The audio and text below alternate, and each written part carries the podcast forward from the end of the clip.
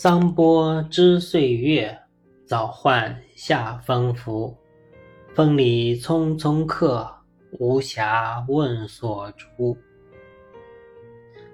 时间过得飞快，今天都已经立夏了。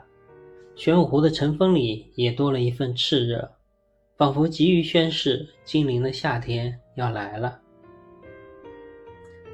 千百年来，玄武湖就是这样依着时节切换着装扮。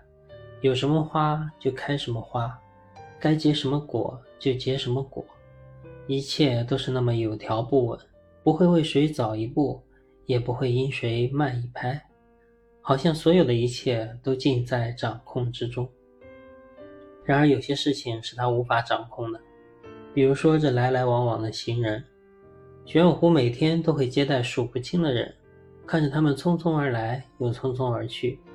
却不清楚他们因何而来，又为何而去。他就那么静静地看着，照例为每位过客送上应季的美景，还有花香。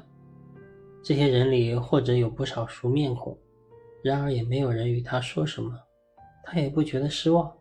反正这些人也陪不了他多长时间，就这么擦身而过也没什么不好。倒是这些人啊，每天好像都很忙碌。他们真的知道自己在追逐什么，又在失去什么吗？他终究是没有问，因为他知道，没有人能给出答案。